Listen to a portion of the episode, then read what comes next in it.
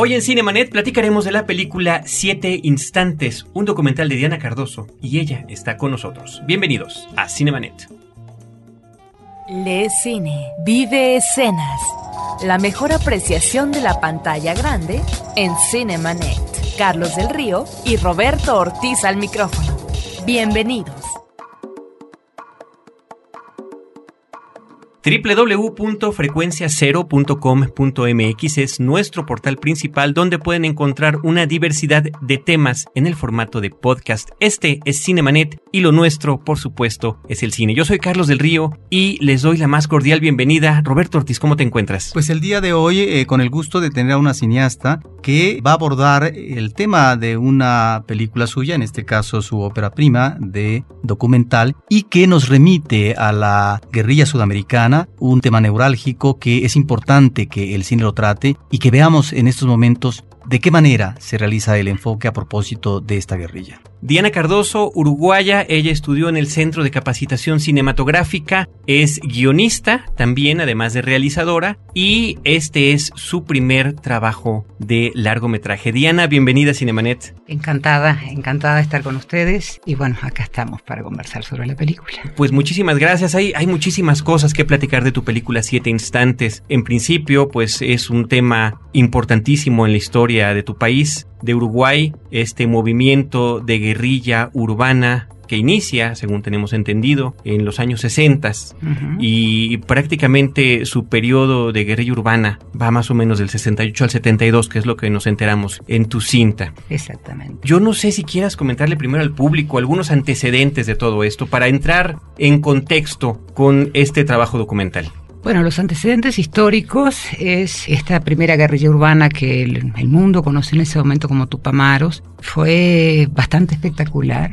Es su irrupción. Montevideo es una ciudad pequeña de un millón y medio de habitantes. Guerrilla básicamente conformada por estudiantes, clase media, profesionales, maestros. Que, bueno, fue cercana por asuntos familiares una vez que tenía la posibilidad de hacer una película y me interesaba particularmente personajes tomando decisiones muy difíciles. Entonces, la película no es precisamente una historia sobre la guerrilla, sino es la excusa para encontrar personajes en conflicto tomando decisiones cruciales. Por supuesto que se hace un recorrido por alguno de estos hechos para situar al espectador más o menos que, que entienda de qué conflicto vamos a hablar uh -huh. puntualmente, pero es una película sobre un asunto dramático finalmente. Qué difícil que es decidir cuando estás entre la vida y la muerte, cuando todo se confunde, porque tampoco hay perspectiva.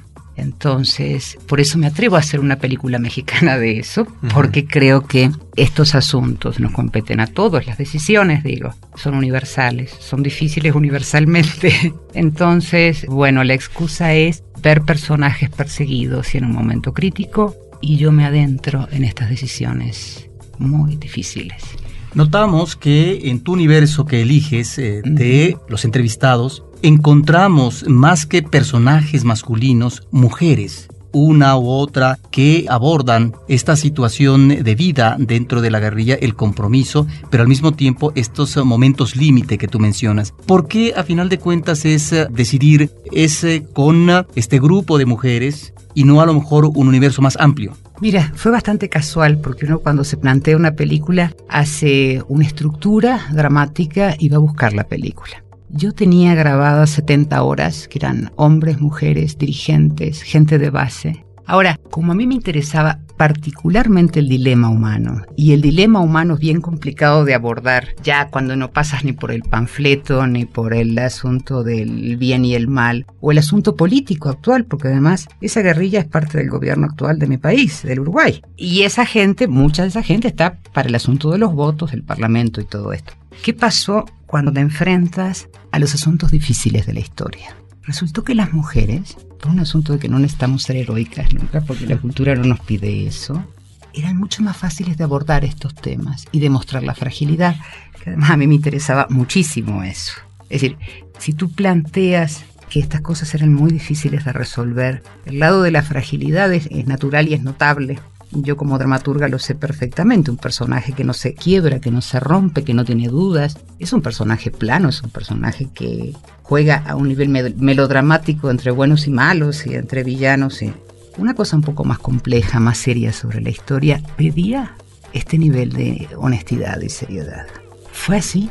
Yo creo que por el peso de la misma cultura y de la misma historia, las mujeres estaban mucho más accesibles a ese tipo de historias. Y yo te digo, 70 horas, debe haber más hombres que mujeres en, mi material original, digamos. Finalmente, y además digo, preguntaba por esos hechos porque yo sabía quiénes habían estado en esos hechos por investigación previa. Entonces, el asunto era que, por ejemplo, cuando pasábamos por la tortura solamente para caer en, si quieres después vamos para atrás, pero pongo un ejemplo nada más en esto. La tortura en el mundo entero funciona bajo el amparo de los gobiernos, se practica, se practicó históricamente y se sigue practicando lamentablemente y opera para que la gente hable y denuncie al otro y todo esto, ¿no? La tortura está hecha para que la gente se quiebre.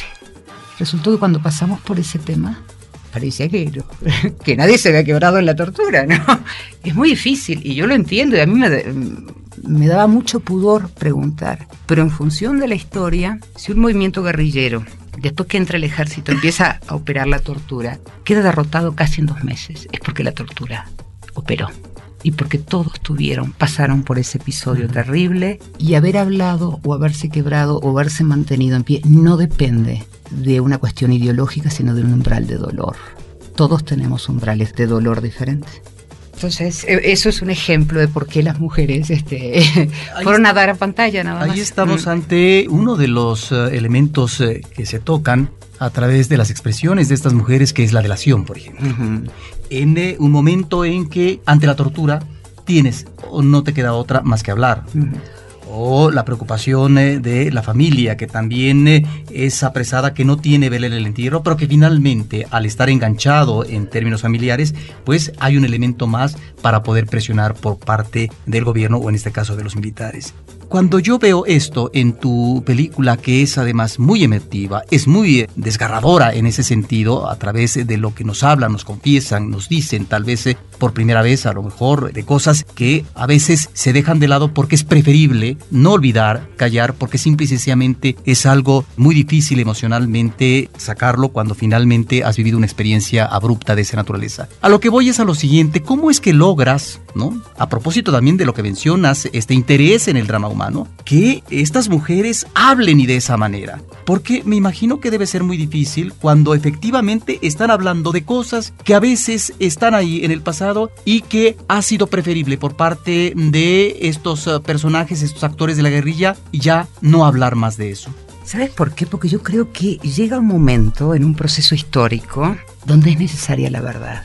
Es decir, desde un lado, desde el lado de de la población todavía se sigue buscando la justicia y la verdad en ese país y en muchos otros de América Latina. ¿eh?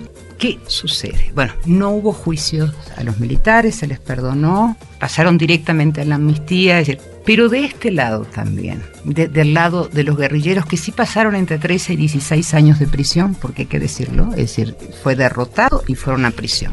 Bueno, alguna gente se exilió también, pero fue un, un proceso donde el 80%, 90% de esos guerrilleros fueron a prisión y fueron torturados y sí pagaron, digamos, con cárcel. Ahora, esta reflexión que me parece que es necesaria a una sociedad, que es la verdad, pasa un poco por estas cosas.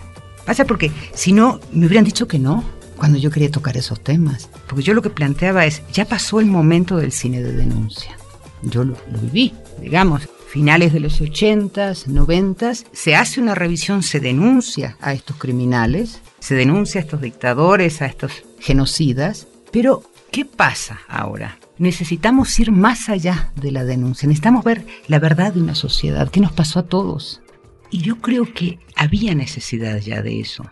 No sé por qué no se había hecho, no entiendo por qué porque si es una pregunta mía, es una pregunta de una sociedad. Digo, yo no, yo recojo y vivo lo que vive todo el mundo. Y yo además lo vivo desde México. Yo soy, vivo acá en México hace muchísimos años.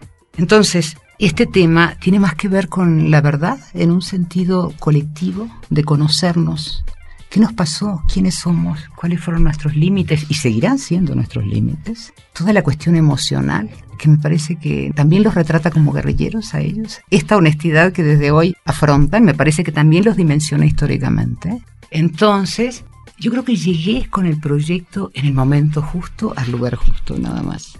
Se dieron esas coincidencias porque, porque me van a decir, yo maté a un hombre inocente o yo me quebré en la guerrilla o todo lo que dicen mis personajes en la película. Por un lado es una carta de confianza que sí se les va a respetar absolutamente, pero por otro lado hay algo mucho más estructural como una especie, diría yo, de madurez política con respecto a estos temas que admite este tipo de reflexión y esta honestidad, digamos, con la que afrontan eso.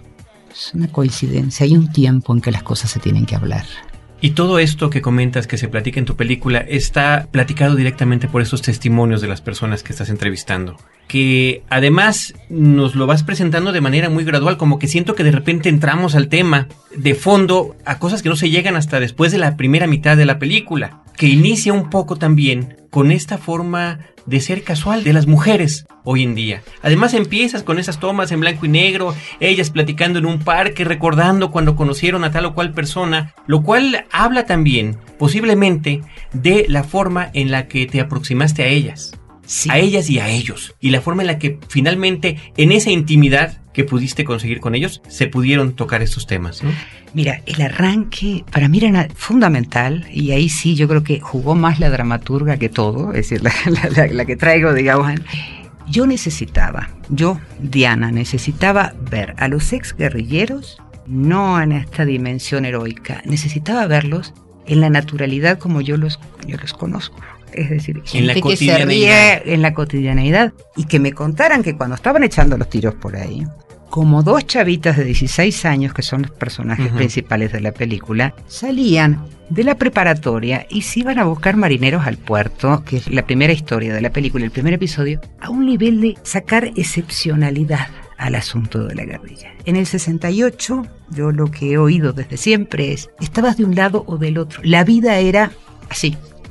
En París, en México, en Montevideo, en todos lados fue así. Y la vida pasaba por eso, la vida pasaba por tomar partido apasionadamente por la vida. Y entre esto tomar partido estaba vamos a cambiar el mundo. Y los que decían vamos a cambiar el mundo tampoco eran seres tan excepcionales. Era gente que quería cambiar el mundo como la seguirá viendo hoy.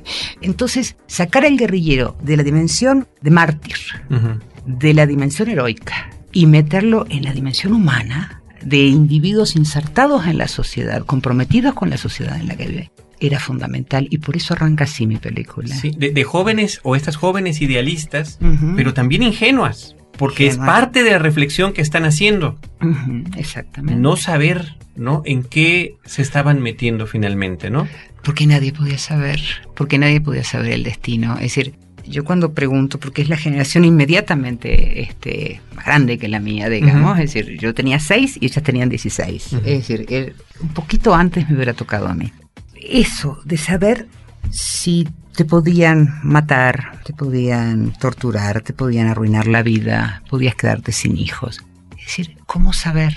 ¿Cómo saber que va a ser esa la historia? Podría haber sido la otra en ese momento. América Latina tenía un proceso de ascenso social en los 60 iba a estar Cámpora en Argentina un poquito después. Es decir, viene el ascenso colectivo del ascenso social y después, como respuesta a eso, las dictaduras. Entonces, claro, desde la posmodernidad nosotros podemos decir hoy, ¿cómo se fueron a meter en ese baile si era terrible? Pero en ese momento no se podía dimensionar eso. Yo, es decir, es otra cosa que quería poner la luz de ese momento también en la película, porque se han hecho muchas películas de sombras sobre, el, sobre el momento, y muchas películas decíamos sobre el horror. Pero tuvo su momento de luz y la apuesta fue de luz en ese momento. Nadie en su imaginario la revolución pasaba, sobre todo después de la revolución cubana y todo esto, podría demorarse uno, dos, tres años, pero iba a llegar porque parecía que el mundo iba para ese lado. Entonces, claro, desde hoy el juicio histórico puede ser muy obvio. Yo creo que desde la inserción, desde dónde está contada la película, a mí me gusta que tenga esta naturalidad y esta cosa de decir, bueno, fue un sueño también, eh, lógico para los 18 años, 16 años, 20 años.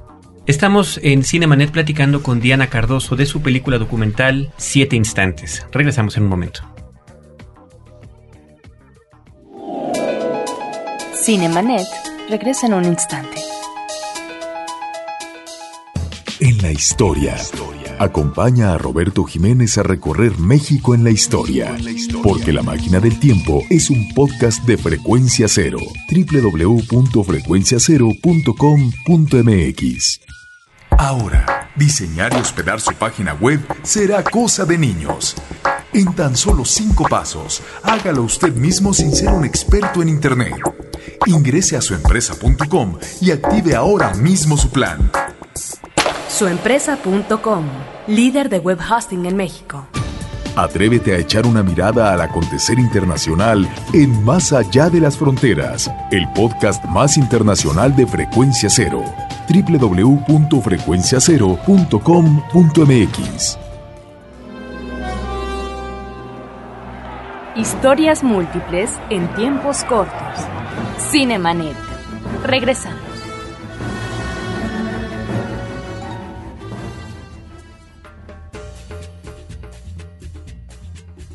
Continuamos en Cinemanet con Diana Cardoso platicando de siete instantes. Ya nos has platicado un poco sobre tus personajes, sobre sus historias, sobre el contexto histórico, que además creo que es muy valioso que también de, de, viva voz nos lo platiques directamente tú, Diana. Pero también nos gustaría que nos platicaras del proceso de realización de la película. Y me refiero a estas dos partes. A la intención original que hay como cineasta, con un punto de partida que no sabe uno en el caso del documental, si no lo sabe en el caso de la ficción, con todo y un guion estructurado y un storyboard, creo que es todavía más difícil y complejo en el caso del documental. Nos platicabas de tus entrevistas, de más de 70 horas de entrevistas, y también, después de que nos cuentes eso, el proceso posterior, porque hay todo, un, recurres a una serie de elementos del quehacer cinematográfico, de la edición, de la recuperación de imágenes de archivo, de la visita a lugares donde se desarrollaron los hechos, con algunos momentos inclusive, pues, de, de corte muy artístico. Podremos pensar en estas disolvencias que hay entre cada una de las celdas en determinada prisión o de los pasillos o de las puertas o detalles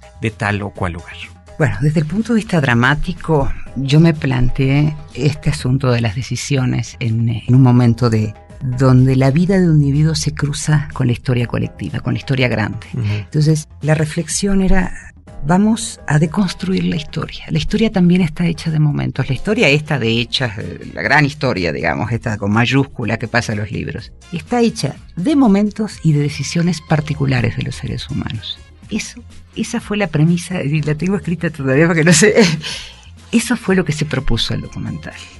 Era bastante simple, bastante complejo, digamos, en, en, pero muy simple de... Estaba claro para mí. Y yo iba a tirar en esas historias que habían sido como muy resonantes en algún momento, en las fugas. Bueno, se fugaron una semana 38 mujeres y 111 hombres en la cárcel de alta seguridad en el año uh -huh. 71, con una semana de, de, de diferencia, diferencia, ¿no? Y yo decía, bueno, eso es como brutal, ¿no? Porque hasta los gringos están haciendo una película sobre las fugas de Punta Carretas de ellos porque es la fuga más grande de la historia de la humanidad. Es más grande que la fuga de Aqua. Pero eso tuvo unos condimentos humanos que son lo que la, lo que la hacen historia para mí, particularmente. Es decir, no solo para los personajes que lo vivieron. Y ahí es donde yo digo, hay que colectivizar la historia, hay que hacerla viva, hay que contagiarnos de lo que fueron los momentos de la historia para que nos pertenezca, porque si no, sí parece que vivimos en una burbuja del presente que no tiene nada que ver con el pasado uh -huh. y tampoco se conecta con el futuro.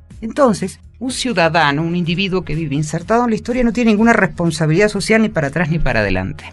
La película se planteaba eso, ¿no? Ver cómo deconstruir momentos históricos en cuestiones capaz que medio minimalistas finalmente, porque a ella no, no, no le cabía este sí, no para decir, no, se puede no entraba en el eh, no entraba en un agujero, en un túnel, era, uh -huh. sin embargo, eso creó toda una situación este, tremenda, porque bueno, si se queda trancada, capaz que los descubren, ¿no? Y esa historia hubiera sido otra. O el caso de llevarlas, ¿no? Claro, a llevarlos a los lugares. Uh -huh. Ahora, ¿cómo filmar esa historia? ¿Cómo filmar esa historia sin ser obvia? Es decir, yo decía, bueno, yo no voy a hacer representación porque un guerrillero no se representa. ¿Cómo voy a filmar la historia?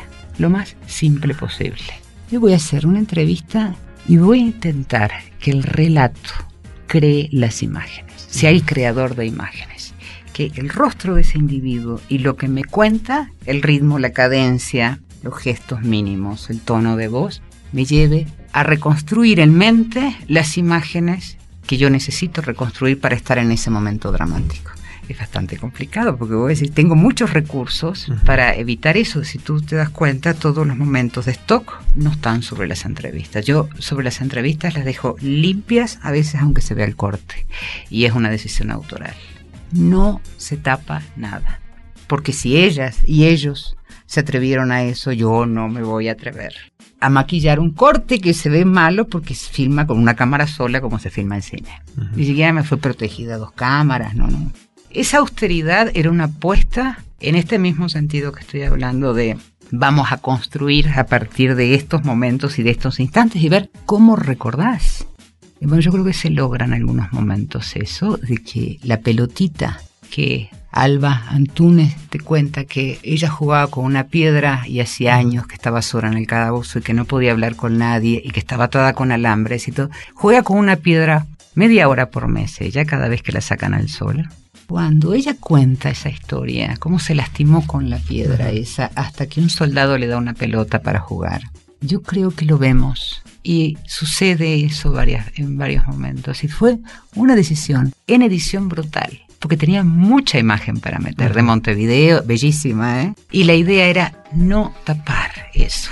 Todo es un riesgo. Digo, hay gente que le gustará y otra que no le resultará, gente que hable tanto. Yo creo que la narración es sonora también y es la imagen del rostro nos tiene que dar la imagen recordada, porque la representación sería, bueno, es decir, sería para otra directora, no para mí. El asunto era, bueno, ¿qué haces con eso? Después yo busco imágenes de los lugares. Bajo a la cárcel del pueblo, que nadie había bajado hasta ese momento, el lugar donde tenían a los secuestrados ellos. Y bueno, ¿qué retrato? Yo quiero retratar el tiempo en esos espacios, tanto en la cárcel, donde la cárcel, digamos, de la cárcel larga, como en la cárcel en la cárcel del pueblo, que era el lugar donde el, agujero este, bajo tierra, donde, donde tenían a los, a los detenidos, los tupamaros, digamos. Sí, donde los guerrilleros tenían a sus secuestrados. Tenían a sus secuestrados, que eran embajadores, eran secretarios de Estado y todo esto. ¿Qué hay ahí? Lo que hay cinematográficamente es la búsqueda del tiempo. Yo entré a la cárcel, está vacía, esa cárcel que, que filmé, y dije, ¿de qué me hablan ellos? Miraron durante 13 años la misma pared y vamos a una secuencia de paredes de cárcel donde ves pasar una hormiga y ves que la cárcel, este, la pared está escrita y que están los lugares donde guardaban, este, estos lugares que están en todas las cárceles del mundo, donde los presos guardan las cosas. Y ese es el tiempo. Como es el tiempo, te están diciendo 13 años y tú tienes que hacer una elipsis para poner las escenas de la liberación. Entonces es una película pequeña desde el punto de vista cinematográfico, con esas apuestas donde, bueno, donde busqué que fuera todo coherente, digamos, la historia que estaba contando. No sé, el espectador dirá si es coherente y ustedes que son críticos. Pero también tenemos eh, imágenes que no sé si pertenecen a lo que en algún momento perteneció a estas mujeres eh, de cuando una está de sirvienta en una casa, etcétera. Que eso yo no sé dónde se consiguió porque a lo mejor fueron de super 8 milímetros, no lo sé, pero que me llama la atención porque dije, bueno, como estos son materiales más bien de corte familiar o individual, pero ahí están. Y yo observo que en eh, estos momentos eh, que tú estás mencionando, específicamente el de la mujer que de repente tiene la posibilidad de tener una pelota para jugar y tener un mínimo esparcimiento en un ámbito cerrado, se da esta posibilidad de relación humana entre el verdugo y la víctima, ¿sí? Aunque al final de cuentas el verdugo va a cubrir su papel como debe de ser cotidianamente, pero hay un rasgo de humanidad. Ahí es donde me parece que encontramos tal vez eh, los momentos más elocuentes del documental. O por ejemplo aquel otro que me parece hermoso como narración, de creo que esta misma mujer habla de la presencia de la abuela, cuando la abuela le dice al guardia, yo me quedo en vez de ella, ella que es juventud, que todo está por delante en su vida, yo soy una vieja de 80 años, yo me quedo. Eso me parece que no sé si tuviste muchos momentos de estos, que bueno que escogiste uno o dos, porque a lo mejor hubiera uno pensado, bueno, es decir, qué momentos tan emotivos, qué bonitos, ¿no? En términos de vocación. Pero que finalmente nos hablan de estas situaciones momentáneas, pero que irradian el filme en términos del amor, de la humanidad y de esa luz, a lo mejor de esperanza de estos personajes.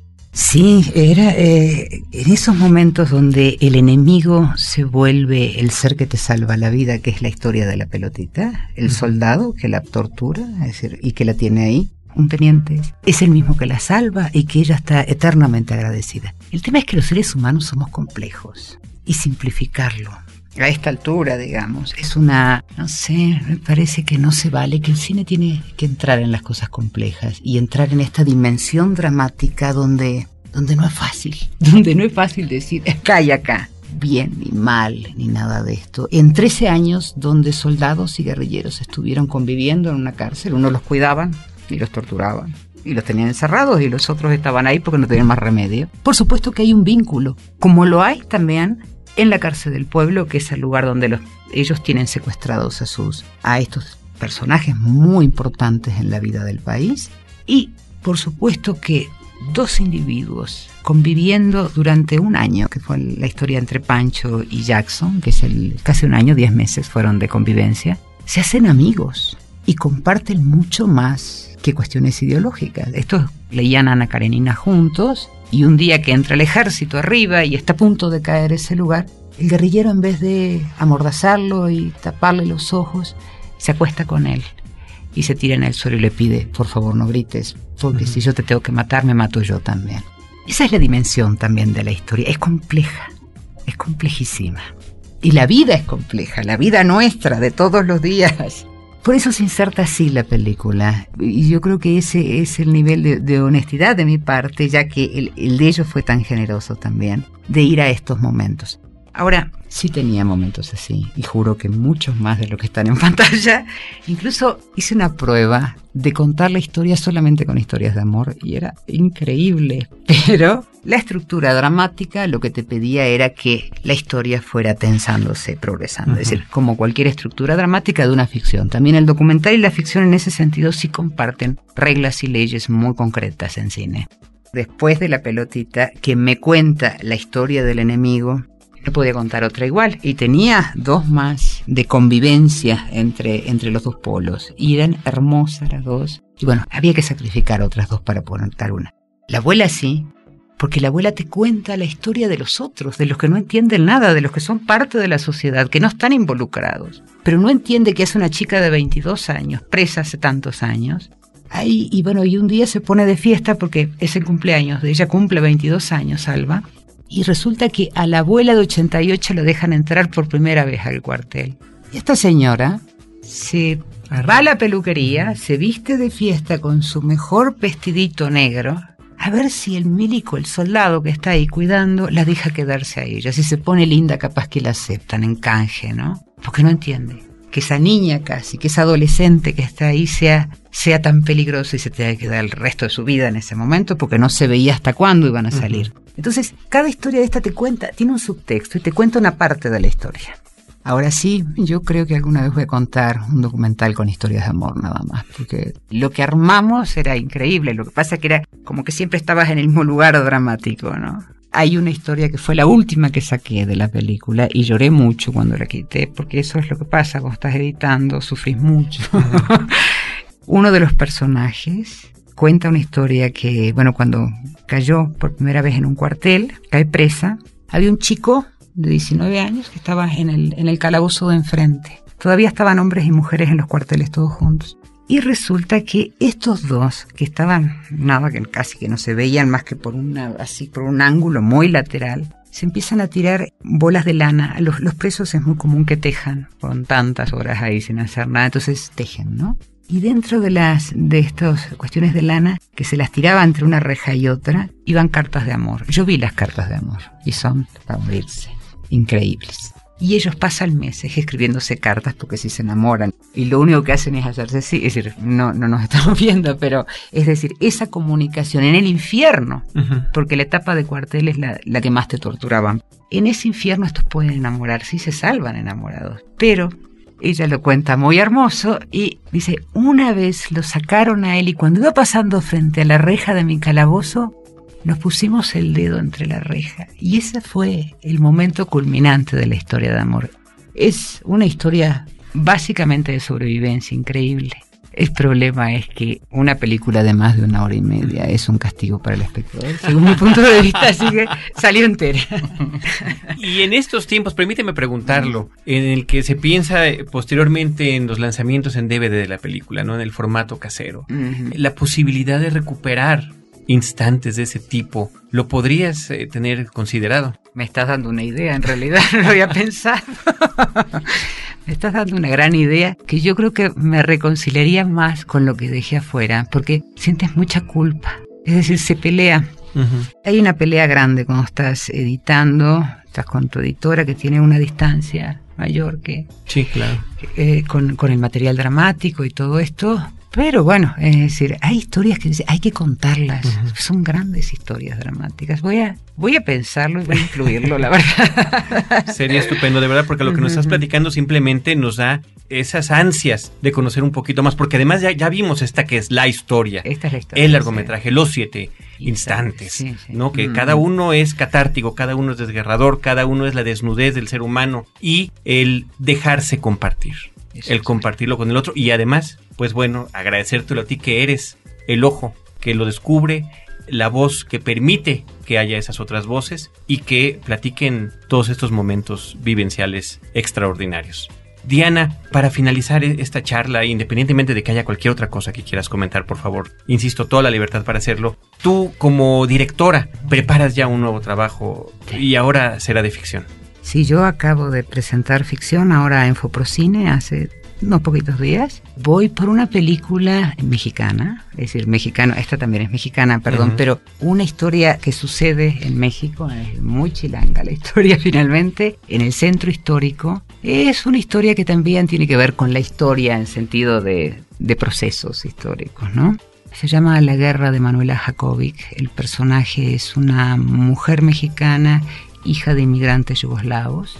Y bueno, en el 91 ella es cocinera de un restaurante yugoslavo. Y en el 91 cuando se desata la guerra en los Balcanes, esa guerra de alguna manera llega a ese lugar. El dueño es un croata, el personaje es una serbia. Y bueno, y ahí vamos a ver una guerra entre cuatro paredes y entre unos poquitos personajes. Esa es la historia que tengo, bueno, que ya estamos trabajando en ella. Espero que se pueda hacer a principios, que se pueda filmar a principios del año que viene. Y bueno, ahora digamos uno cuando termina un proceso así de un, documental que siempre llevan tantos años los documentales, por estos problemas de dilemas que quito, que pongo, que, todo te parece un sacrificio quitarlo. Bueno, con, una ficción es, mucho más, está como mucho más contenida la película desde el arranque. Y em, bueno, ya tengo el corazón metido en esa película, absolutamente. Es lo que pasa de cada historia. Cada película es como una gran historia de amor que vives. Entonces, ahora voy por esta película. Y bueno, es decir, nada, es decir, yo soy cineasta, soy una contadora de historias. Yo creo que voy a seguir haciendo ficción y documental. Siempre voy a perseguir historias y nosotros lo que tenemos que hacer es ponernos al servicio de la historia y contarnos como la historia pide que se cuente me parece que no hay esta, este mundo sectario entre documentalistas y directores de ficción, que eso es una cosa forzada que no tendría por qué ser. Tendríamos que ir a buscar las historias y las historias te juro que hablan y nos dicen qué son, qué género tienen. Ahora voy por una ficción, pero es, es una casualidad, digamos, no está tan buscado. Es decir, quería contar esa historia. Muy bien, Diana, mm. pues de verdad que a nombre de todo el equipo de Cinemanet agradecemos que hayas tomado este tiempo para platicar con nosotros y compartirlo con nuestro público. Diana Cardoso, directora de la película Siete Instantes. Muchísimas gracias. Muchísimas gracias a ustedes. ¿eh? Desde aquí, Roberto Ortiz y un servidor Carlos del Río, les damos las gracias por habernos escuchado una vez más. Les recordamos que Cinemanet en su formato de podcast se publica dos veces a la semana en www.cinemanet.com.mx y que también tenemos una versión en vivo en la zona metropolitana de la Ciudad de México. Horizonte 107.9 FM del Instituto Mexicano de la Radio todos los sábados de 10 a las 11 de la mañana. También se escucha en línea en imer.com.mx donde nosotros los esperamos con cine, cine y más cine. Los créditos ya están corriendo. Cinemanet se despide por el momento. Más en una semana. Vive cine en Cinemanet. Frecuencia cero. Digital Entertainment Network.